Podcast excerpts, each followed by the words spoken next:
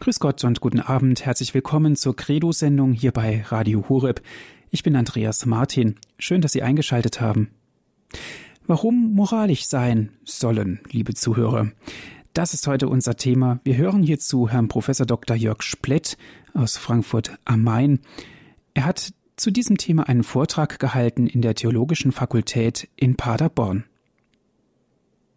Ich wünsche Ihnen viel Freude beim Zuhören. Die Frage, warum moralisch sein äh, sollen, und ich beziehe mich da auf diesen Sammelband vom äh, ähm, Bayert, Konrad Bayert, der eben äh, diese aus ansetzt bei diesem Punkt und sein Bild ist, jemand findet eben eine Brieftasche und muss man die, soll man die, er sagt, äh, soll man die, muss man die äh, zurückgeben und warum? Statt sie zu behalten, zumal die also dort verloren wird von einem Spekulanten. Und, äh, aber das ist ja jetzt mal nebensächlich. Warum soll man die zurückgeben? Was lässt sich dazu sagen? Bitte gleich der Unterschied von müssen und sollen, weil das äh, nicht gemacht wird. Ich werde nachher zum Beispiel auf Friedoriken zu sprechen kommen, der redet immer von müssen statt äh, sollen und das finde ich nicht gut. Äh, in der Umgangssprache unterscheiden wir das nicht. Ich würde aber bitten, das hier zu tun heute, weil müssen heißt nicht anders können, sollen heißt nicht anders dürfen. Deswegen ja die Kluft, von der äh, äh Schmidt der eben ja ausgegangen ist das zu machen. Es gibt eben, das sind die beiden äh, Dinge, die es gibt, Ursachen und äh, Gründe.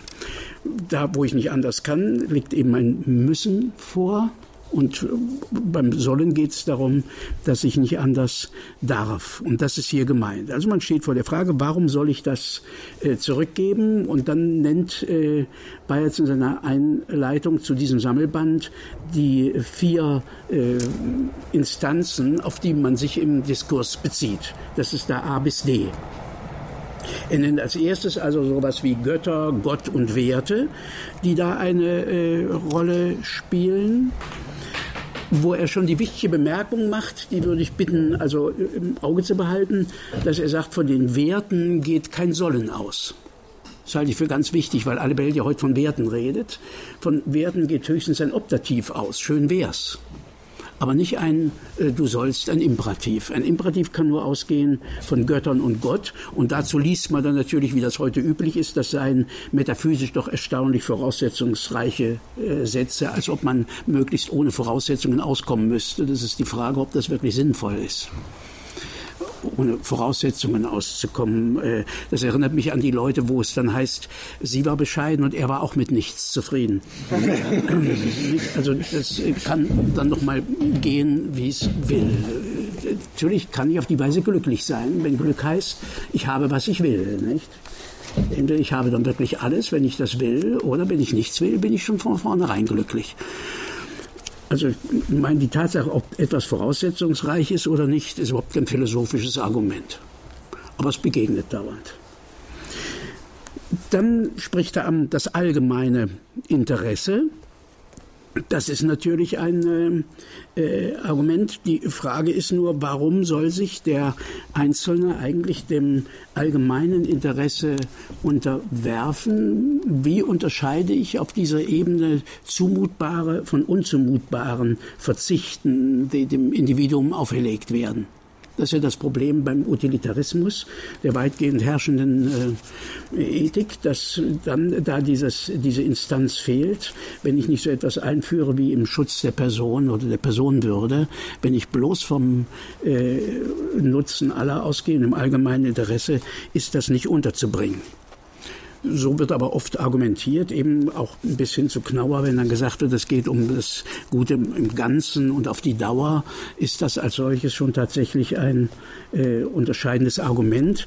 Bleibt also jetzt das Eigeninteresse übrig, aber auch beim Eigeninteresse, meine ich, ist es äh, nochmal so, dass man sagt, was ist denn genau mein äh, Eigeninteresse, wie weit reicht da das Eigeninteresse? Wir haben es gehört, wenn ich auf die Probleme komme, komme, dass mir eine Ausdruckshandlung eben bis hin zum, zum Sterben, zum Tod, zum Gefängnis, also dort die Nachteile einhandelt, wenn es eben diesen Satz gibt, dass es besser ist, Unrecht zu leiden, als Unrecht äh, zu tun. Wie weit komme ich dann mit dieser Bestimmung des äh, Selbstinteresses? Er weist darauf hin, dass äh, Plato eben versucht hat, hier eine Antwort zu probieren, indem er eben sagt, es ist mein Eigeninteresse, äh, gut und ordentlich zu sein dass ich das einführe. Also derjenige, der Unrecht tut, der macht sich selber äh, kaputt oder schlecht.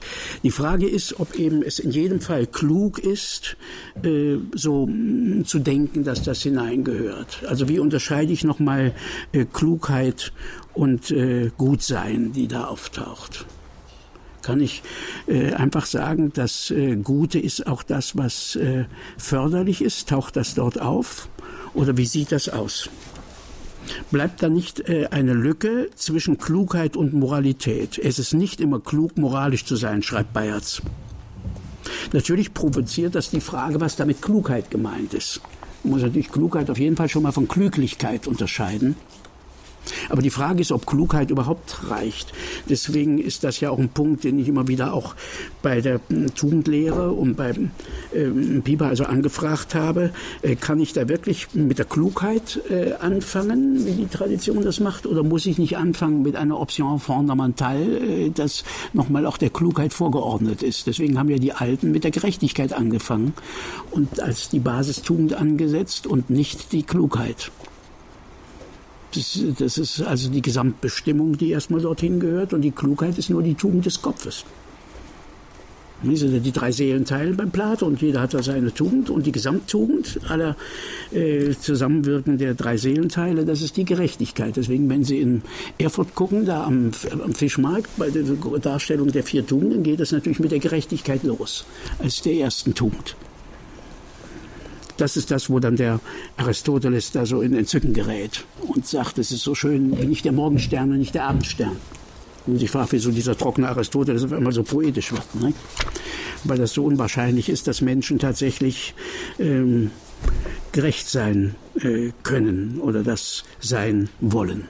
Das heißt, wir sind also, man sagt Bayerz auch bei diesem vierten Punkt, bei der objektiven Vernunft, also bei der Position Kants, die wir eben schon hatten. Ne? Da knüpfe ich jetzt nochmal dran an.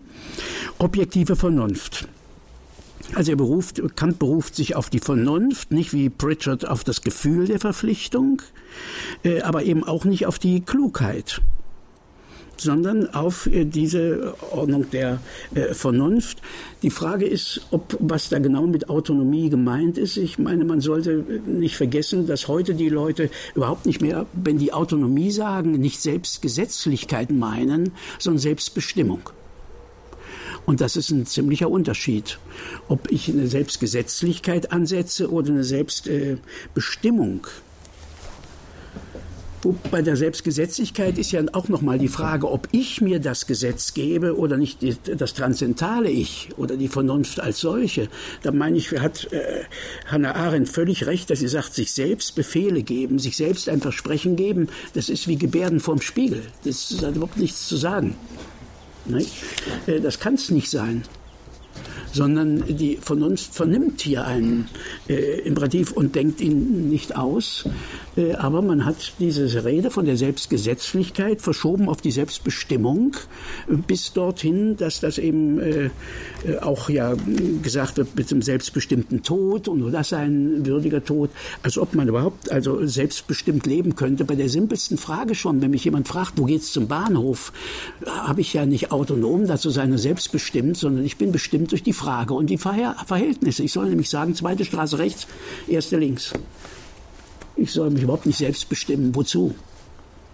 Was soll das ja eigentlich? Und da bin ich völlig heteronom, nämlich äh, dem Gesetz der Frage, der Situation ausgesetzt. Ich werde gefragt und deswegen antworte ich hier auch nicht in der, bin ich auch nicht in der ersten Person dran, sondern ich bin dran in der vierten Person. Ich finde das schön, dass das in anderen Sprachen deutlich ist. Also Levinas, so, der, der, mich da aus verschiedenen dogmatischen Schlummern da geweckt hat, vor inzwischen einem Vierteljahrhundert, ähm, der das eben so deutlich formuliert. Und im Französischen heißt das eben äh, me voici. Und nicht hier bin ich. Auch im Hebräischen ist schön, die Sineni heißt nicht hier bin ich, sondern wörtlich heißt das sie, mein Dasein. Nicht sie, mein Hier. Das ist auch da, da bin ich also herausgenommen und bin nicht das Ich, das da in der Mitte steht. That's me ist dasselbe. Nicht? Also das Ich ist zuerst ein Du. Man wacht auf und jemand hat zu einem Du gesagt, you are welcome. Also das sind einfach so die ersten Schritte, so dass das die Formel für das Ich heißt. Eigentlich Du minus klein Ich minus groß Du. Denn man selber sagt dann auch gleich wieder Du. Das ist eigentlich das, was da herausspringt. Und das Ich erscheint gar nicht, oft nur in der Endung. Ti amo, ist nur im O. Nicht? Und anders gar nicht da. Also, das müsste man sich klar machen, dass es hier nicht um Selbstbestimmung geht dass das also hierhin gehört. Was ist also jetzt? Und dann kommt so jemand wie der Tugendhat und sagt, das ist aber die Vernunft wird hier fett gedruckt verstanden. Ne? Also sagt, Vernunft wird hier zu sehr aufgeladen, sagt denn der Tugendhat, einer unserer ja, anerkannten großen Ethiker, nicht? Äh, wo er sagt, entweder geht man von einem subjektiven Vernunftbegriff aus, also der Klugheit, oder von einem objektiven. Im ersten Fall gelingt, meine ich, keine Versöhnung von Klugheit und moralischer Vernunft. Und beim zweiten, sagt er, droht die Petitio Principi. Das ist das Problem. Also entweder komme ich gar nicht zur Moral, wenn ich da äh, ansetze, und dann verweist Bayerz auf die Diskursethik, in der man ja transzendental argumentieren kann wer in einer rationalen Diskussion eben fragt, äh, warum äh, soll ich moralisch sein, der ist darauf hinzuweisen, dass er durch seine Teilnahme die Regeln schon akzeptiert hat. Das stimmt zwar, aber in meinen Augen zeigt das nur, dass die Diskursethik nicht so grundlegend ist wie behauptet. Denn die Frage ist ja, muss ich mich an der diskursethischen Diskussion beteiligen? Muss schon gar nicht. Soll ich? Das wäre die Frage.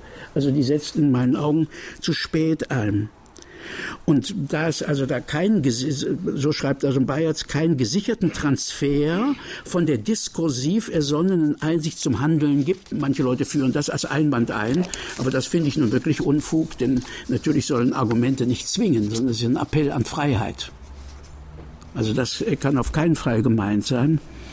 Also bei voller Determiniertheit, das haben wir eben gehört, fehlt jeder Anhalt für sollen und dürfen und nicht dürfen. Ja, streng genommen behaupte ich sogar für das Wollen. Dann bleibt nur noch Wünschen übrig. Unterschiedslos, ob diese Festlegung da natural äh, geschieht oder rational. Das wird in beiden Fällen nicht besser. Von dort her stehe ich also beim zweiten Schritt, Dilemma oder Selbstvollzug, äh, Petitio Principii. Ich meine, dass die Vernunftbegründung nicht unnütz ist. Sie kann nicht zwingend sein, aber sie könnte motivieren. Aber das ist ja auch gar nicht äh, so wichtig, meine ich, sondern es hat doch einen rein theoretischen Wert. Denn es gibt doch ein Ethos der Theorie. Das ist das, was so klassisch katholisch, äh, zum Beispiel bei Gordini, äh, fehlt. Der sagt immer, der wird nicht müde, immer zu betonen, Logos vor Ethos, so voller Antiprotestantismus. Während ich sagen würde, was soll ich mit einem Logos, der selber nicht ethisch auftritt? Also mein Logos, dem hat es doch um den Logos äh, zu gehen und um die Wahrheit. Und da kann ich gar nicht einsehen, dass das jetzt so negativ wäre, äh, zu sagen, der Kern der Vernunft ist die praktische Vernunft. Vernunft. Sie merken, ich rück hier, um wieder an unseren ersten Vortrag zu erinnern, eben enger zusammen nochmal die Vernunft und den Willen, wird das eben nicht so auseinandernehmen, sondern würde sagen, dass es, äh, dass in die Vernunft selber unbedingt schon diese Willentlichkeit gehört, weil es nämlich der Vernunft um die Wahrheit geht. Ob das jetzt eine Intention ist, das ist dann wieder unser Streit. Oder ob das eine Antwort auf einen Appell ist, davon müssen wir ja gerade noch reden, von der Herausforderung.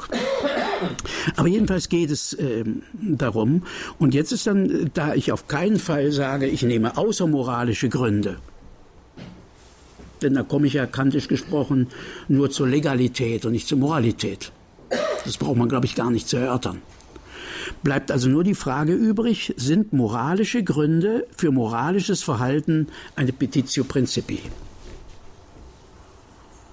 Also außermoralische Gründe für moralisches Verhalten fallen weg, weil sie nur Gründe für eben legales Handeln wären, das heißt für ein richtiges Handeln, aber für ein Handeln, das nicht deswegen richtig handelt, weil es richtig ist, sondern das deswegen richtig handelt, weil es sonst Nachteile brächte oder weil das richtige Handeln Vorteile bringt. Das nennt Kant ja legales Handeln. Und diese Unterscheidung teile ich mit ihm und sage, es muss um moralisches Handeln gehen, dass das Gute getan werden soll, weil es gut ist. Und dann sagen jetzt diese, die Leute, das sei dann eine Petitio Principii. Da muss ich jetzt erstmal klären, was ich unter Vernunft und Moralität verstehe. Unter Vernunft meine ich also nicht äh, die äh, Klugheit, sondern ich meine die objektive Vernunft, also griechisch den Nous und lateinisch den Intellektus, als Vermögen zur Erkenntnis der Wahrheit oder genauer dessen, was ist in seinem Sein. Sein bedeutet natürlich nicht, das haben wir jetzt gerade auch noch mal angesprochen gehabt, äh, bloßes Vorhandensein, sondern umfasst die Gesamtheit dessen, worum es jeweils geht. Das Das, das Was, das Wie, die Wirklichkeit und die Möglichkeit, nicht zuletzt die Qualitäten. Aber es geht nicht bloß um Dinge, Sachen, sondern ebenso um Tatsachen, um Verhältnisse, Dazu gehört auch noch, was nach Reduktion des Seins auf das Vorhandensein heute als Wert dann benannt wird oder bedacht wird. Die Tradition nannte das ja unter dem Wort Bonum eine Seinsdimension. Das haben wir ja genau gestern Abend auch noch miteinander bedacht, dass das da hineingehört. In einem, in einem Abendvortrag. Also das Wahrheit ist dann das Erkannte, Seiende oder Sein, sofern es erkannt ist, beziehungsweise das Erkanntsein des Erkannten, also sein Dasein für den Erkennenden. Ich muss jetzt keine Seins- und keine Erkenntnislehre machen, aber auf Grundbedingungen des Erkennens muss ich doch kurz, glaube ich, eingehen. Und das ist das, was ich da jetzt hier tue, wenn ich sage, also erstmal Erkenntnis des Seins. Sein habe ich geredet, was hier gemeint ist, das Gesamt der Gegebenheiten einschließlich der Werte, zum Beispiel der Lebendigkeit, die Sie ja gerade noch mal da ins Gespräch gebracht haben, also nicht eine Reduktion auf die physikalische Ebene, sondern die Gesamtheit dessen, was dort äh, hingehört, das soll äh, erkannt werden. Und was heißt jetzt erkennen? Erkennen geschieht, habe ich ja gesagt, in Begegnung. Erkennen geschieht in Begegnung, das heißt, es ist weder eine mechanische Abspiegelung noch ein souveränes Konstruieren. Beides begegnet mir heute immer wieder unter dem Stichwort Erkenntnis. Vor kurzem war ich noch auf einer Tagung, wo es also genau auch darum also ging, um diese Frage. Und die Naturwissenschaftler haben dann gesagt, ja, äh, kennen heißt doch eben äh, abbilden dessen, was ist. Und das tun wir, während die anderen machen so moralische Konstrukte im Kopf. Nein, das ist natürlich auch nur, ja, was ist es? Begegnung. Was heißt jetzt Begegnung? Also keine Abspiegelung, auch kein souveränes Konstruieren. Äh, geistiges Erfahren ist aktiver als die Sinneswahrnehmung und stellt höhere Ansprüche an den Erfahrenen selbst. Dass jemand hinter mir ins Zimmer tritt, erfahre ich anders, als dass er ein Mensch ist und nochmal anders, äh, als dass er mir wohl will. Hier muss man sich selbst in den Erkenntnisvorgang hineinwagen, auf einen Weg, der als solcher nicht das Gegenüber, aber den Erkennenden verwandelt ich sage mit einem meiner äh, Studienfreunde, mit Klaus Riesenhuber, der in Japan äh, doziert, hat durch entschlossenen Willen zur Wahrheit, wie sie auch sei, durch einfühlende Liebe, durch geduldiges sich vertiefen und sittliche Lauterkeit, durch den Mut, die eigenen tiefsten Fragen laut werden zu lassen und durch das gefügige sich beeindrucken lassen, durch diesen personalen Einsatz konstruiert sich der Mensch nicht das Objekt seiner Erkenntnis, sondern bereitet sich aktiv zu einer tieferen Rezeptivität. Also das Subjekt muss sich ändern nicht äh, das äh, Objekt. Und darum lassen sich Wahrheit und Liebe nicht trennen, am wenigsten in der äh, Philosophie. Und deswegen auch nicht theoretische und praktische Vernunft. Hier wie dort geht es äh, von Anselm eben äh, formuliert um das Rechte, das Richtige, das Rektum. Und das liegt ja vor dem äh, Theoretischen oder legt sich aus. Und das Theoretisch nennt man das dann Verum und praktisch nennt man es Bonum. Aber zunächst mal geht es um diese Richtigkeit des Richtigen und um die richtige Antwort auf das, was sich äh, zeigt. Aristotelisch ausgedrückt, Theorie ist ihrerseits Praxis mit einem eigenen Ethos. Die ist eben nicht äh, ethikfrei, sodass das erst hinterher dazu käme, sondern sie ist das in sich selber schon. Und weil das so ist, kann man das zunächst mal äh, transzendental durch Retorsion aufweisen. Und so macht das zum Beispiel also Friedoriken in seiner äh, Ethik, äh, ähnlich wie dann Apel und Habermas das äh, gemacht haben, nur dass Sparicken dann noch mal weniger voraussetzungsreich ist, um das auch selber jetzt zu benutzen. Ich zitiere, daraus, dass ich mich nicht auf die Frage einlasse, ob ich mich muss verantworten können, soll, würde ich da eben Einspruch erheben, folgt nicht, dass ich es nicht muss, oder vielmehr besser soll. Nicht? Er sagt muss. Daraus, dass ich mich nicht einlasse, folgt nicht, dass ich nicht soll. Grundsätzlich spieltheoretisch gefasst, wenn A eine These vorlegt, hat er, solange B nicht mitspielt, das Spiel nicht verloren. Solange vielmehr B nicht angreift, steht die These von A. Sobald B angreift, hat A gewonnen. Das ist ja die Retorsion. Nicht? Sobald der andere eingreift, hat er verloren. Also mein Handeln soll in einem voraussetzungslosen Sinn gerechtfertigt werden können, so heißt die These. Wer das mit Gründen bestreitet, rechtfertigt, dass sein Handeln nicht gerechtfertigt zu werden braucht. Und widerspricht sich damit. Also ich muss es nicht selber beweisen, sagt diese Retorsion, sondern die sagt, wenn ich sage, ich soll verantwortlich leben, gilt das bis jemand widerspricht. Wer widerspricht, wird aber seinen Widerspruch begründen und damit hat er sich selber äh, in einen performativen Widerspruch verwandelt und das nennt man eben Retorsion. Das ist das Argument, das Ricken nimmt und das Bela Weißmar immer wieder ausgearbeitet hat und benutzt hat und andere Leute auch. Und wenn dann die Leute sagen, das sei ein alter Hut, das sei das Tuquokwo oder so, dann ist denen zu sagen, auf die alten Dummheiten gehören die alten Antworten. Warum soll man da was Neues drauf sagen, wenn es richtig ist? Das Argument trifft. Aber ich bin damit unzufrieden, weil es in der Faktizität bleibt. Es äh, bleibt im Feld des bloßen Müssens, des nicht anders Könnens. Und das genügt mir tatsächlich nicht. Denn mir geht es ja um die Rechtfertigung des Sollens. Mir geht es darum, dass B sich einlassen soll dass er sich nicht heraushalten darf. Das ist das, was ich ja begründen will, wenn ich sage, why to be moral. Also deswegen reicht es mir nicht zu warten, bis jemand, der das bestreitet, in seinen performativen Widerspruch verwickelt, sondern ich muss dieses Sollen in seiner Gehaltlichkeit selber äh, aufzeigen oder vermitteln. Das ist die Schwierigkeit dabei. Und da sagen dann die Leute, das würde äh, zirkulär eine Petitio Principii. Ich knüpfe zunächst mal hier bei Reinhard Laut an und möchte nochmal das Medium aufnehmen. Äh, Reinhard Laut, die einen sagen schon, das können Sie nicht mehr hören, aber ich halte es nach wie vor für wichtig, der hat diesen Begriff Satienz eingeführt in Ergänzung zur Evidenz. Evidenz ist das rein theoretische Betroffensein von etwas. Satienz gebildet vom mittellateinischen Satire das im französischen Césir ja, fortlebt. Im normalen Lexikon finden Sie das nicht, weil das eben Mittellatein ist. Aber das ist gemeint. Und das ist das, was im Griechischen das Medium ist. Das heißt, im Deutschen müssen wir es mit lassen umschreiben. Ich lasse mich überzeugen, ich lasse mich ergreifen ich lasse mich beeindrucken. Wir können es nicht anders ausdrücken, weil wir kein, äh, keine mediale Konjugation haben. Ich möchte aber darauf hinweisen, dass wir mediale Wörter haben. Und da komme ich auf das zurück, was wir da mit dem Aktiv und Passiv besprochen haben. Nehmen Sie so ein Wort wie dulden. Dulden ist weder aktiv noch passiv, das ist Medium. Ich kann jemanden leiden machen. Ich kann ihn nicht dulden machen. Entweder er duldet oder er duldet nicht. Das ist seine Sache. Allerdings kann er nur dulden, wenn ich ihm was zu leiden gebe. Also es ist ein aktiv-passives, aber ich behaupte, dass es nicht ein drittes ist nach aktiv und passiv, sondern das erste vor aktiv und passiv.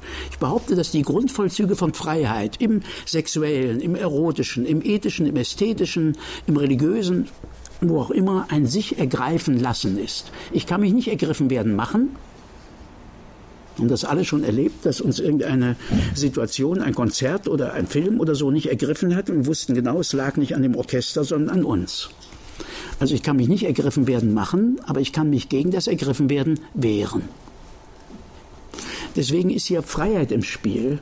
Und es ist keine reine äh, theoretische Intellektualität, die da allein am Werk ist. Sowas würde ich zum Beispiel auch für die Visio in Anspruch nehmen, um da auch nochmal darauf zurückzukommen, dass die eben nicht rein, reine Theorie in diesem Sinn ist, sondern sie ist Medium, ein sich öffnen für, hören, empfangen sind solche Ausdrücke, die leider immer wieder passiv genannt werden, nicht bloß von Feministinnen. Während ich behaupte, dass das Medium aktiver ist als alle Aktivität. Mein Beispiel finde ich schlagend. Ich kann immer noch reden, wenn ich todmüde bin. Deswegen freue ich mich, dass Sie mir doch zuhören nach so einem äh, Tag, also immer noch da. Ne? Aber ich kann schon längst, wenn ich nicht mehr reden kann, schon längst vorher nicht mehr vernünftig zuhören. Das Zuhören ist leistender als das Reden. Das Empfangen ist aktiver, wenn Sie so wollen, als das Reden dass das hingehört. Also die, die Medialität ist die tiefere Form von Aktivität. Deswegen würde ich zum Beispiel auch für die göttliche Allmacht, das ist ein Thema, wäre das jetzt für sich, wenn man über Bittgebet und Erhörung und so redet, nicht im Blick auf Street bloß, sondern auf eine ganz andere Reihe von Leuten auch nochmal, muss zur Allmacht nicht gehören, sich beeindrucken lassen können. Also ob Gott sich nicht überraschen lassen könnte vor lauter Allwissenheit. Der kann doch nicht blöder sein als die Engel, wenn die schon eine Morgenerkenntnis haben. Sitzt doch nicht Gott da und sagt, Staub von Brille ist ja nichts Neues unter der Sonne. Das kann unmöglich sein. Ne? Sondern das muss doch da irgendwo einen Ort haben. Wie auch immer. Nicht? Also, dass man da guckt, muss ich nicht in der Form, also irgendwo dieses Medium einführen, mit dem sich hier etwas zeigt und gibt. Bei Laut heißt das so, da es derselbe Geist ist, der den Wert setzt und fühlt, darum ist es auch notwendig, die aktive und passive Seite des Aktes der Wertsetzungen einzufassen und von einem medialen Vorgang zu sprechen. Die spezifische Evidenz der Wertsetzung und Werthabe kann man mit einem besonderen Namen bezeichnen und es empfiehlt sich, das zu tun, um sie von theoretischer Evidenz abzuheben. Ich habe dafür den Terminus Satienz äh, eingeführt. Werte ergreifen, unser Geist wird von ihnen ergriffen, unser Geist lässt sich von ihnen ergreifen. Ich kann niemanden überzeugen, der sich nicht überzeugen lässt. Unter Umständen kann ich so schlagend argumentieren, dass man mir erstmal nichts entgegenhalten kann. Aber man muss überhaupt nicht zustimmen. Man kann sagen, schlafe ich noch mal eins drüber, bis morgen fällt mir gegen den Typen schon noch was ein. Oder ich vergesse es. Das ist die Lösung. Das kann natürlich normal sein. Aber wo das hineingehört, deswegen gibt es in der Philosophie, wo es ernst wird, keine zwingenden Argumente. Das ist immer ein Appell an Gewissen und das sich ergreifen lassen. Also ergriffen, indem er sich von ihnen ergreifen lässt, sie seinerseits aktiv ergreift. Ich glaube, man muss es so kompliziert beschreiben, wenn man Fehldeutungen ausschließen will. Ich will ausschließen den Dezisionismus, ich will ausschließen die Intuitionismen, ob nun rationalistisch oder emotional, ob individualistisch oder gruppengeprägt. Der Vollzug selbst ist ganz einfach und ursprünglich ein sich ergreifen lassen. Im Gewissen wirkt also keine Evidenz, rein theoretische Einsicht, erst recht nicht eigene Setzung und Satzung, sondern das ergriffene Ergreifen eines Geist- und Freiheitswesens, das sich hat ergreifen lassen. Auch die klassische Metaphysik scheint nur aktiv und passiv zu kennen, bis hinein in die Geschlechtermetaphysik, äh, während ich meine, man bräuchte hier eben genau dieses äh, Medium, um das zum Ausdruck zu bringen. Bei Paulus steht das, mein Standardbeispiel ist über 2. Korinther 5,20, katalagete. Heißt, lasst euch versöhnen. Wörtlich seid versöhnt. Nicht? Lasst euch versöhnen. Und ich, das, und ich behaupte nun, dass dieses sich erfassen lassen eben der Grundvollzug von Sein und Leben in allen äh, Formen ist, dass das dorthin gehört. In allen Formen. Und dann kann ich jetzt an die Frage Petitio Principii gehen und sagen, die ergab sich ja angesichts der Entscheidung zwischen Moralität und Klugheit in Anführungszeichen gesetzt. Und für eine solche Lösung muss ich hinter diese Situation zurückgehen. Und dazu greife ich auf den äh, eingeführten Begriff von Hans-Eduard Hengstenberg, die Vorentscheidung. Warum? Weil ich meine, sobald wir über, wir hatten das gestern gut und böse. Das Böse ist dann etwas quasi Positives, weil es zwischen Gut und Böse die Neutralität gibt. Ob es die in Realität gibt oder bloß als Typ, müssen wir jetzt nicht erörtern, vielleicht hinterher tun, aber sie gibt sie. Und deswegen haben viele Leute die Vorstellung, Freiheit sei erstmal, wir haben es schon gehört, Libertas Indifferentiae, und erst hinterher kommt irgendwie aus heiterem Himmel ein Blitz und ich soll, und dabei will ich überhaupt nicht sollen. Ich meine, man müsste das eben anders äh, denken, wenn ich ausgehe von der Vorentscheidung zwischen Sachlichkeit und Unsachlichkeit. Ich behaupte, dass die Entscheidung, die Vorentscheidung, diese Option fundamental für Sachlichkeit oder Unsachlichkeit, also für Wirklichkeitsgemäßheit, wie Pieper sagt, Wirklichkeitsgemäßheit oder Unsachlichkeit, das heißt meine Wünsche, meine Interessen, es gibt keine Neutralität. Wer auch nur einen Moment zögert zwischen Sachlichkeit und Unsachlichkeit, ist schon unsachlich. Und ich kann nicht sachlicherweise für Unsachlichkeit sein, ich kann nicht unsachlicherweise für Sachlichkeit sein, ich kann nur sachlicherweise für Sachlichkeit sein und unsachlicherweise für unsachlich. Und hier gibt es überhaupt keine Neutralität und kein Drittes. So wie Pascal das sagt, wer zwischen äh, Sicherheit, Gewissheit und Skeptizismus zögert, ist schon Skeptiker. Hier gibt es kein Drittes bei Gut und Böse, wie gesagt, klingt so, man könnte sich in eine Indifferenz retten. Sobald ich von Sachlichkeit und Unsachlichkeit rede, ist klar, die Grundformel heißt entweder oder. Kierkegaard hat recht. Und dann schreien die Leute immer von der Erpressung durch eine Alternative. Aber hier gibt es nichts anderes.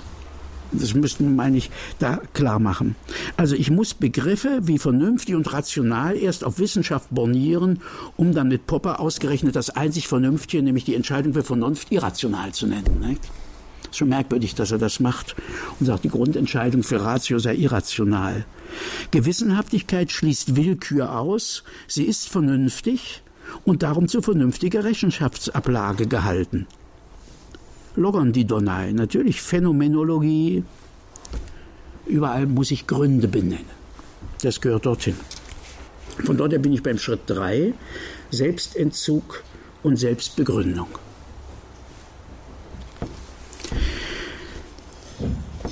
Ich möchte einsetzen bei diesem Aristoteles-Wort, dass das Leben für Lebendiges das Sein ist. Nicht diese alte Geschichte, dass wenn eine tote Katze liegt, ich sagen kann, nicht sagen darf nach Aristoteles, da liegt eine Katze und die ist tot. Also ich muss sagen, das ist jetzt nur noch eine Ex-Katze, was darum liegt. Das ist ein Katzenkadaver und keine Katze.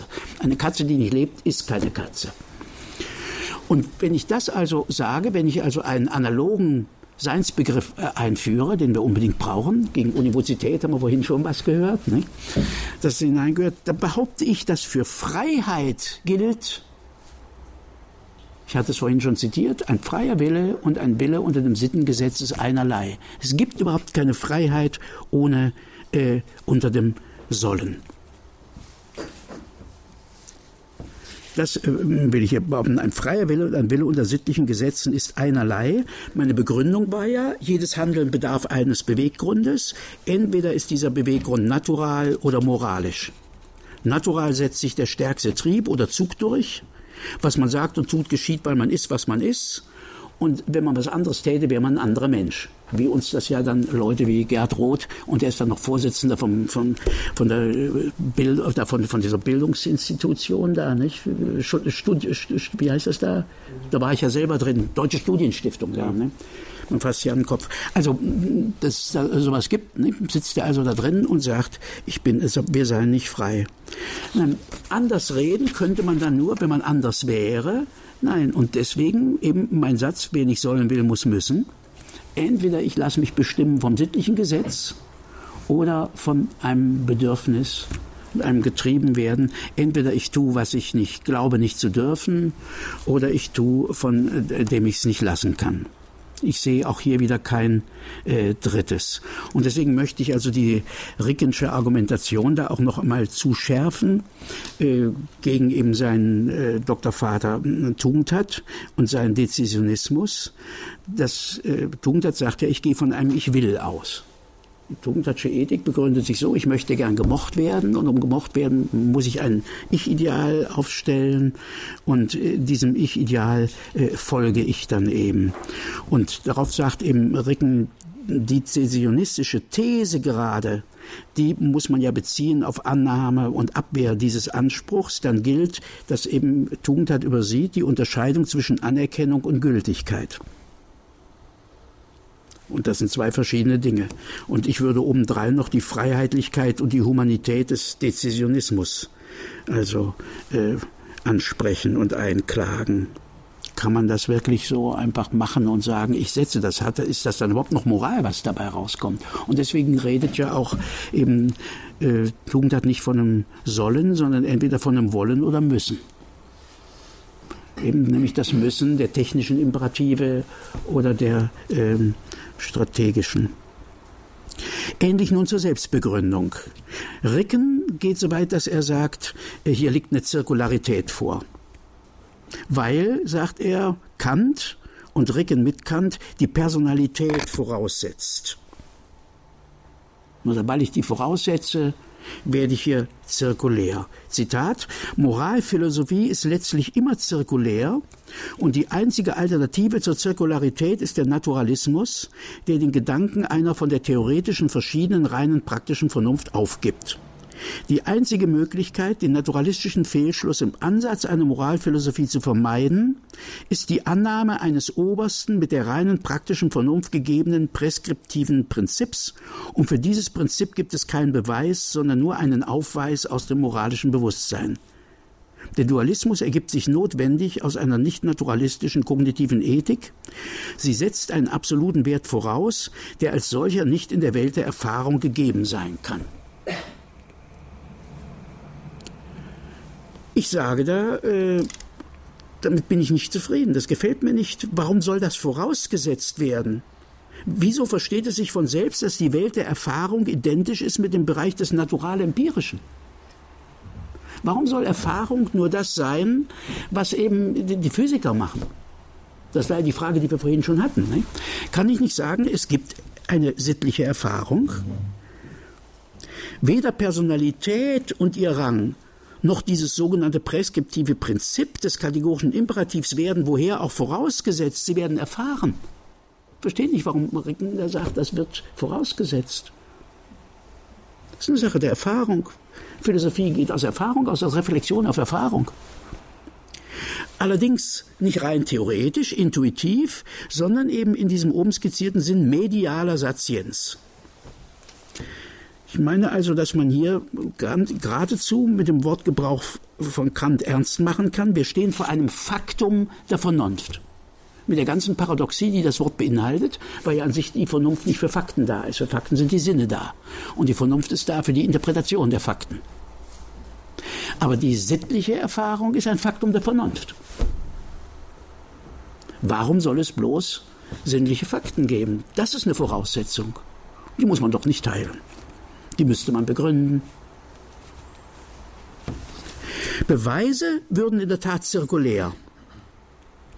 Aber Beweise gibt es natürlich nicht dafür. Und das ist ja bei Aristoteles nachzulesen, dass es ein Mangel an philosophischer Bildung ist, wenn man nicht weiß, wofür man einen Beweis zu fordern hat und nicht. Das war immer mein Einwand gegen Hans Albert, wieso der für alles einen Beweis haben will. Da sagt also der Kant, das ist ein Mangel, äh, sagt der Aristoteles, das ist ein Mangel an philosophischer Bildung. Denn wer einen Beweis dafür haben will, dass der Schnee weiß ist, den muss man zum Augenarzt schicken. Und wer einen Beweis dafür haben will, dass man die Eltern ehren soll und die Götter lieben, der ist zu prügeln. Etwas harsch. Nicht? An einer anderen Stelle sagt, das reichen die Prügel des Lebens. Deswegen kann man erst als erwachsener Mensch also praktische Ethik betreiben. Und die jungen Leute sind entweder zu idealistisch oder zu leidenschaftlich. Ja, haben die halt gemeint damals. Ne? Damals. Damals, ne? Heute wissen wir, dass die ganze Wahrheit bei der Jugend liegt. Also, mal gucken. Also und deswegen sagt dann der Aristoteles in der Topik, man soll nur Probleme untersuchen, wo es zur Lösung obwaltender Zweifel der Vernunft bedürfe. Was evident ist, muss ich nicht beweisen. Beweisen muss ich, was nicht evident ist. Und was heißt beweisen? Beweisen heißt nicht evidentes auf evidente Weise auf evidentes zurückführen. Und das muss ich natürlich noch machen, wo etwas nicht evident ist. Das war weiter also gar nicht äh, nötig. Diese gewaltlos machtvolle Überzeugungskraft des erfahrenen Anspruchs Das steht von Platon bis Fichte äh, unter dem Bildwort des Lichtes diese Selbstrechtfertigung, die ihr vorliegt. Deswegen meine ich ja auch, sei die einzig vernünftige Antwort auf die Frage, warum moralisch sein, sowas fragt kein anständiger Mensch.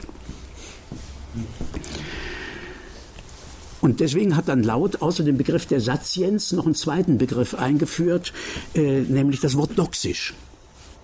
Das kennen ja sonst die Philosophen eben von Plato her, Doxa als Meinung bis eben zu Husserl und so. Und er geht dann auf das späte Griechisch zurück, wo dann Doxa ja nicht mehr Meinung heißt, sondern das Wort ist für Gloria, nicht? also für Herrlichkeit. Und er sagt, die sittliche Erfahrung ist eigentlich eine Erfahrung der Hoheit und der Herrlichkeit. Also es geht nicht um Handlungsregeln. Deswegen hat er gesagt, an sich ist es verkehrt, die Ethik Ethik zu nennen. Wir haben ja gehört, Ethik heißt eigentlich Schafzaun, nicht? Und das ist natürlich dann wirklich etwas unter Niveau sondern äh, gemeint ist ähm, eigentlich diese Faszination von der Herrlichkeit und der Größe sittlichen Handelns. So Leute werden bewundert die äh, äh, treu bleiben oder die für ihr Vaterland sterben oder die sich einsetzen mit Johanna Sebus oder so etwas. So dass er sagt, eigentlich geht es in der Satienz um Doxa, um Herrlichkeit und an sich müsste die Ethik Doxologie heißen. Nun hat er auch gewusst, dass das Wort schon besetzt ist, nämlich für so Ausdrücke wie äh, Ehre sei dem Vater oder die große Doxologie, das Gloria. Nicht? Dafür ist das schon besetzt. Also hat er seine Ethik auch Ethik genannt. Aber an sich wäre der richtige Name Doxologie, die Lehre von der Herrlichkeit des Guten. Und deswegen ist ja auch das äh, Sollen nicht das Letzte, sondern dass man sollen darf, ist etwas, was wir dürfen. Stellen wir uns einmal vor, wir hätten als Strafe für unsere Unanständigkeit das Gewissen verloren. Im ersten Moment würde man sagen, wunderbar, ist der Ruf erst ruiniert, lebt man völlig ungeniert, bis einem aufginge, man wäre dann ein Tier auf zwei Beinen. Und dann ist die Tatsache, dass man immer noch sollen darf, dass er jeden Morgen wieder zu mir sagt, sehr anständig, wo er mich längst abhaken könnte und sagt, lass doch den Splett laufen, kann ich nur mit seiner Demut erklären. Aber ich habe noch gar nicht von Gott geredet. Das, was ich bisher entwickelt habe, ist eines Beweises nicht fähig, weil nicht bedürftig. Ich komme zum nächsten Schritt, also Selbstliebe oder Gehorsam. Ist eines Beweises nicht fähig, weil nicht bedürftig, aber Klärungen stehen an. Wovon behaupte ich hier, es sei selbstverständlich und selbstbegründet? Ottfried Höffe hat gesagt, man könne nur mit dem Interesse an moralischer Selbstachtung antworten und der Sorge, sie aus eigener Schuld zu verlieren. Ricken unterschreibt den ersten seiner Beiträge, also in seinem Artikel über Lebenskunst und, in der, was moralisch sein soll, äh, damit, dass er sagt Selbstachtung und Selbstliebe. Und mit dem Und verbindet er äh, zwei Autoren, eben äh, Kant und äh, Aristoteles. Bei Kant ist es also die Selbstachtung vor sich, die er dort anspricht als, als Bedingung. Und ausführlicher kommt Aristoteles äh, zum, äh, zur Behandlung, der eben sagt, das ist die Selbstliebe. Aristoteles sagt, schlecht ist es, wenn der Mensch sich Geld, Ehre und körperliche Lust wünscht. Gut ist es, wenn er sich um seiner selbst willen das in Wahrheit Gute wünscht. Er tut viel für andere, opfert notfalls auch sein Leben. Alles das zahlt er, ich zitiere, als Preis für ein höheres Gut, um das allein es ihm geht, nämlich das Schöne. Um ein Gut, um das es ihm geht. Das ist ja wieder der Punkt, wo wir uns dann wieder streiten müssen. Also, Betont wird dann der Zusammenhang des Schönen mit dem Nützlichen.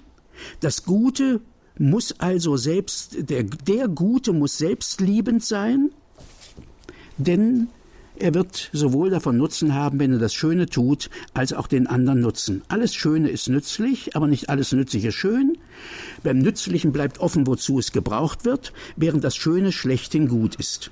Deshalb soll es um seiner Selbstwillen getan werden, nur der ist gut, der das Schöne deswegen tut, weil es schön ist. Warum soll ich moralisch sein? Die Antwort des Aristoteles ist, weil ich dann mich selbst liebe. Das heißt, weil ich mir das Gute um meiner selbst willen wünsche. Weil ich das Gute mir um meiner selbst willen wünsche.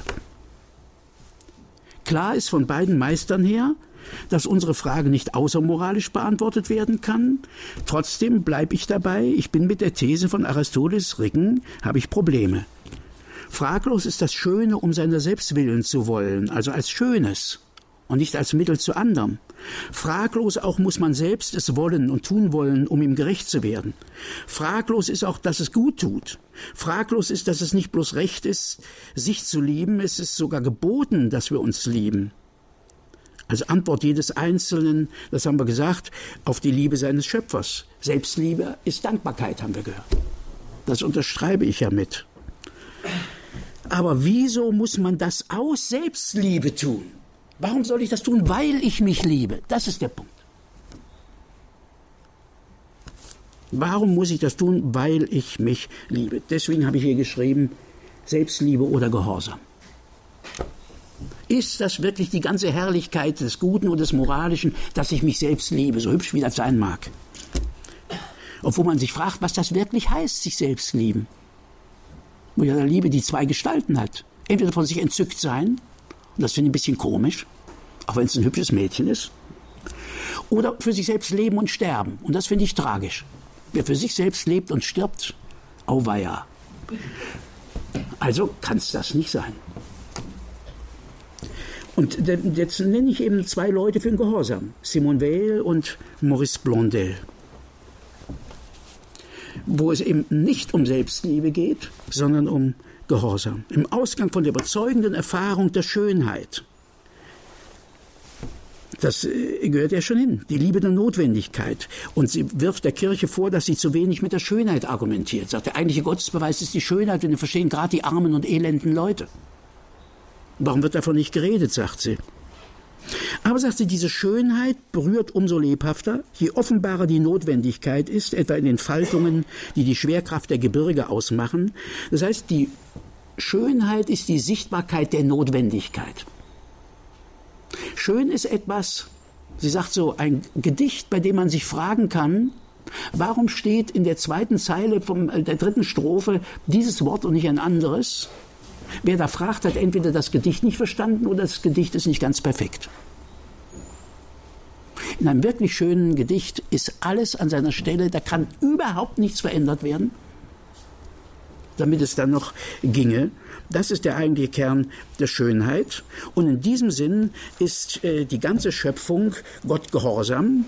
der Lauf der Sterne, die, die Faltung der Alpen und die Wogen auf dem Meer. Und der Mensch auch, solange er in Actus hominis, in Actibus hominis unterwegs ist. Also wenn er stolpert, wenn er fällt nach den Gesetzen der Schwerkraft, wenn er begehrt nach den Gesetzen seines psychophysischen Dynamismus und so weiter. Und selbst wo wir noch mit der Natur zusammenarbeiten, tun wir es gehorchend. Parendo. Naturam parendo vincimus wir wissen, nicht? wo das hingehört. Dieses unweigerliche Gehorchen erfährt nun im gewillten Gehorsam seine eigentliche Höhe und Spitze. Die Entscheidung darüber, ob wir diesen Gehorsam begehren oder nicht, nicht weil wir uns selbst lieben, sondern ob wir diesen Gehorsam begehren oder nicht. Wie wenig gewillte Hingabe der Freiheit widerspricht, sie vielmehr erfüllt, lässt sich genau am Spiel erklären. Und da komme ich jetzt positiv auf den Schiller zu reden, nachdem ich ihn vorhin beschimpft habe. Nicht, wenn Bacon sagt, ich gehorche, um zu besiegen. So gilt beim Spiel, ich äh, beherrsche die Regeln, um sie zu befolgen. Das heißt spielen. Eine Sprache beherrschen heißt ja nicht mit der tun, was ich will, sondern hinhören, was sie fordert.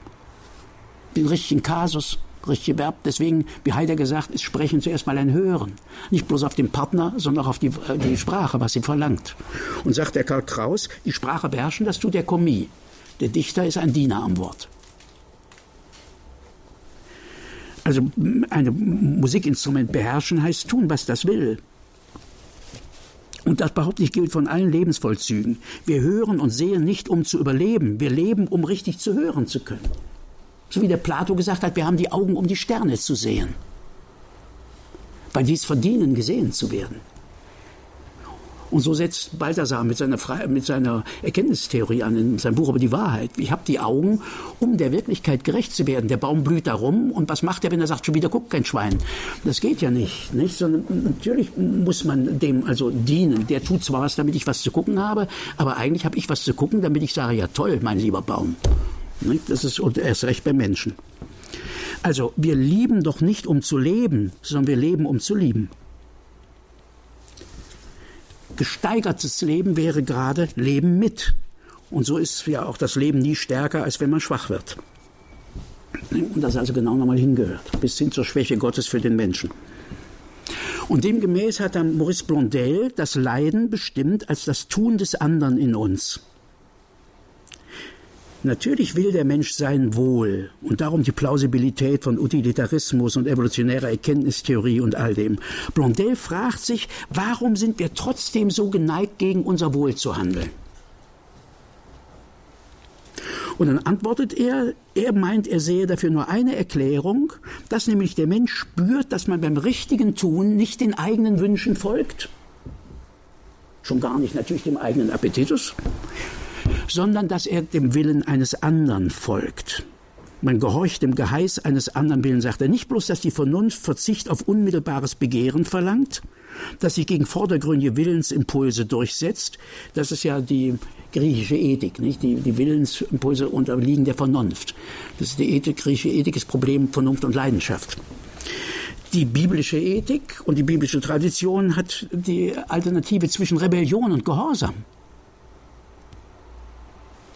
Und nicht Selbstliebe. Was soll das? Also dieses Entsprechen, das hier hingehört, diese Absage an den eigenen Willen. Ich will nicht meinen Willen tun. Genau wie ich verschiedene Dinge nicht wissen will, weil ich sie lieber wem anders glaube. Schreibt Balthasar extra, der Liebende will nicht alles wissen, weil er es glauben will. Er will es gesagt kriegen. Das ist eine andere Dimension. Das meine ich hier mit Gehorchen. Da ist von Selbstbestimmung gar nicht mehr die Rede. Ich will von wem anders bestimmt werden. Ich weiß nicht, wie ich aussehe, wie ich schlafe. Das weiß meine Frau. In unausdrücklicher Sprache nochmal, absolut gut und gewollt ist demnach nur das, was wir nicht von uns aus wollen, sondern was Gott in uns und von uns will. Das lässt sich auch allgemeiner und formal behaupten. Wer wirklich erkennen will, will nicht erblicken, was er möchte, sondern was ist. Wer wirklich will, der will nicht etwas oder jemanden erst herstellen dazu, so wie der Herr Keuner, nicht der Herr K., sondern er bejaht, was ist. Mit einem Wort, wer erkennen, haben, gelten lassen will, wer liebt, der ist auf anderes aus als auf sich. Also muss ihm daran liegen, möglichst wenig selber seiner Ausrichtung im Weg zu stehen, möglichst wenig selbst zu verstellen, worauf er unterwegs ist. Es geht nicht darum, wie wir da gehört haben von der Frau Gerl, dass man sich da nicht auslöschen darf oder verpflichtet wäre zur Auslöschung. Das ist überhaupt nicht der Punkt. Sondern der Punkt ist, dass ich erfüllt bin von was anderem.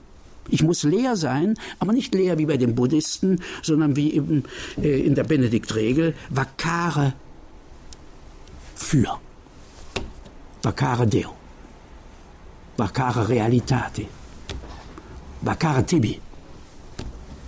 Leer sein für. Nicht, weil ich mich auslöschen will, sondern damit die Wirklichkeit ihren Ort kriegt, wo sie hingehört. Dass ich ihr entspreche. Clive Staples Lewis stimmt Aristoteles zu.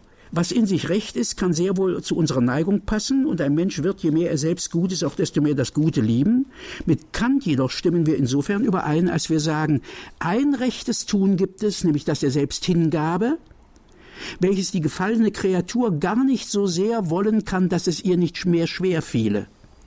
Die letzte Annullierung von Adams Fall muss notwendig auf die Weise geschehen, dass die Kreatur nicht gestützt auf irgendein Verlangen, nackt bis auf den baaren Willen zu gehorchen, umarmt, was ihrer Natur zuwider ist, und das tut, wofür es nur einen Beweggrund geben kann. Gehorsam. Und dann spricht er von Adams Prüfung in der Bindung Isaaks und er spricht vom Gehorsamlernen des Sohnes. Hebräerbrief. Unter Leiden Gehorsam gelernt. Das kann man doch nicht übergehen und sagen, nein, nein, eigentlich ist es die Selbstliebe. Wem das so theologisch sein sollte, den erinnere ich an das Denkmal, das Antoine de Saint-Exupéry seinem Kameraden Henri Guillaumet erstellt hat, in dem ihm gewidmeten Buch Terre des Hommes, Sand und Sterne. Dieser Postflieger stürzt ab in den winterlichen Anden und kämpft sich dann Tage und Nächte lang mit unmenschlicher Mühe durch Sturm und Eiseskälte, Fels und Schnee bergauf. Als er dann doch noch lebend gefunden wird, aussehend wie seine eigene Mumie, geschrumpelt wie ein altes Weib, schreibt also Exupéry, und im Krankenbett allmählich wieder zu sich kommt, erzählt er, wie ihn zuerst das Vertrauen seiner Frau und der Kameraden gestützt hat. Aber am Ende blieb nur noch der Gedanke, dass ein Vermisster erst nach vier Jahren für tot erklärt wird und die Familie bis dorthin auf ihre Prämie warten müsste. Das war der einzige letzte Beweggrund. Und Exupéry preist seinen Satz, ich kann dir sagen, was ich getan habe, kein Tier hätte es fertiggebracht. Natürlich ist auch von Männerstolz die Rede. Aber wäre Guillaume aus Selbstschätzung, aus kantischer Selbstschätzung über sich hinausgewachsen? Nein. Letzter Schritt, Gott. 60 Jahre später haben, also ich habe meine Probleme mit dem Dostoevsky. Das wissen wir ja nicht. Also Dostoevsky und äh, Horkheimer Adorno haben dasselbe festgestellt, dass man aus der Vernunft kein grundsätzliches Argument gegen den Mord vorbringen kann. Horkheimer rein wissenschaftlich betrachtet ist der Hass bei aller sozialfunktionellen Differenz nicht schlechter als die Liebe. Seine Konsequenz daraus, alles was mit Moral zusammenhängt, geht letzten Endes auf Theologie zurück. Wie immer er selbst das als Atheist und Moralist geprägt von Schopenhauer äh, das machen konnte, weiß ich auch nicht. Er sagt dann die notwendige Beziehung zwischen theistischer Tradition und Überwindung der Selbstsucht, ohne dass er das irgendwie hinbringt. Horkheimer hält fest, dass wir uns nicht auf Gott berufen können, sagt er. In der Tat, das Faktum der Vernunft in seinem selbstverständlichen und hoheitlichen Licht genügt. Deswegen habe ich nicht für Gott geredet. Ich brauche nicht Gott zur Begründung der Sittlichkeit, das leuchtet in sich ein. Ich muss nicht wissen, wo es herkommt. Es braucht keine Begründung, weil er sich selbst begründet. Aber der Imperativ gibt zu denken. Das kann man noch tun. Und damit komme ich darauf zurück, dass ich am Anfang gesagt habe, wir möchten uns das bitte merken, dass ein Sollen äh, nicht von Werten ausgeht oder von irgendwas anderem. Woher kann nur Sollen ausgehen? Und da meine ich, dass ich hier also nicht die Ethik auf Gott zurückführen muss, sondern dass ich umgekehrt frage, welche Theorie des Gewissens und der sittlichen Erfahrung hebt diese Erfahrung nicht auf? Das meine ich wäre der Punkt, der zu fragen ist. Äh, sein ist gut. Äh, gut sein ist äh, gut. Gut sein sollen ist besser. Das Wovon her des Gutseins ist die Spitze schlechthin. Äh, Louis also spricht das ja auch an mit dem Pascal und sagt, der, der meint dann, der kosmologische Beweis sei unbiblisch, aber das ist natürlich nicht so. Ich benenne Kardinal Newman zitiere Newman, wenn ich in einen Spiegel blickte und darin mein Gesicht nicht sähe, so hätte ich ungefähr dasselbe Gefühl, das mich jetzt überkommt, wenn ich die lebendige, geschäftige Welt betrachte und das Spiegelbild des Schöpfers nicht in ihr finde. Also Respekt vor allem, die Gott im Sonnenaufgang finden oder in der Natur. Ich bin da auf der Seite von äh, äh, Newman wo er sagt, wenn da nicht die Stimme im Gewissen wäre und in meinem Herzen, ich würde bei der Betrachtung der Welt zum Atheisten, zum Pantheisten oder Polytheisten. Erfahrung. Erfahrung. Nicht Voraussetzung. Also genug von Beweisen. Denkt mal also über die Konsequenzen nach das meine ich, das müsste man aufnehmen. Was ist das, wenn man sieht, was hat also so jemanden wie zum Beispiel Louis da Schritt für Schritt äh, bis zu Christus geführt, wie man das in der äh, Arbeit ja von Feindegen eben nachlesen kann und wo das Schritt für Schritt dort durchgeführt wird, wenn er nicht jede Einsicht mit der entsprechenden Praxis beantwortet hätte. Die Grundsequenz, Grundkonsequenz heißt Bewusstheit, meine ich ein freier Wille unter sittlichen Gesetzen. Wenn ich das ernst nehme, dann kann man eben bei Levinas lesen, vielleicht könnte man angesichts der unabweisbaren Verantwortung für die anderen von der Creatio ex nihilo sprechen. Macht eine Fußnote und mit vielleicht. Natürlich mit, dem, äh, äh, mit der Trennung da von Religion und sonst wieder in Frankreich nochmal obendrein.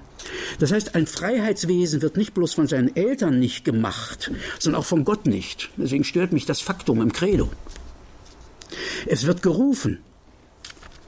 Denn Person ist kein Gegenstand, sondern ein Gegenüber, kein Ding, sondern ein Du. Ein Du aber ist ein solches als Wesen der Antwort. Gehorsam ist vor allem Tun zuerst Hören, Annahme und Aufnahme des Worts und Artikulation solcher Entgegennahme. Und aus dieser Sicht, behaupte ich, wird Sittlichkeit, Moralität, bildlich gesprochen, mehrdimensional. Sein heißt erstmal gesendet sein. Es geht nicht los mit Intentionalität, dass ich da irgendwohin unterwegs bin, sondern ich erfahre mich als gesendet und die erste Antwort muss heißen, ei, ei, Sir. Das ist das, das Erste. Und dann kann man mal äh, weiter gucken. Und darum meine ich, sei der philosophische Name für Gott nicht dieses widersprüchliche Causa sui, was da auf eine Schlamperei vom Descartes zurückgeht, die dann der äh, Spinoza übernommen hat, sondern das wovon her man es unbedingt gut sein sollen, dürfen's. Das ist der philosophische Name äh, für Gott, der dorthin gehört. Und dann heißt Moral Antworten auf diesen Ruf. Und natürlich zur Ehre Gottes, dass das hingehört.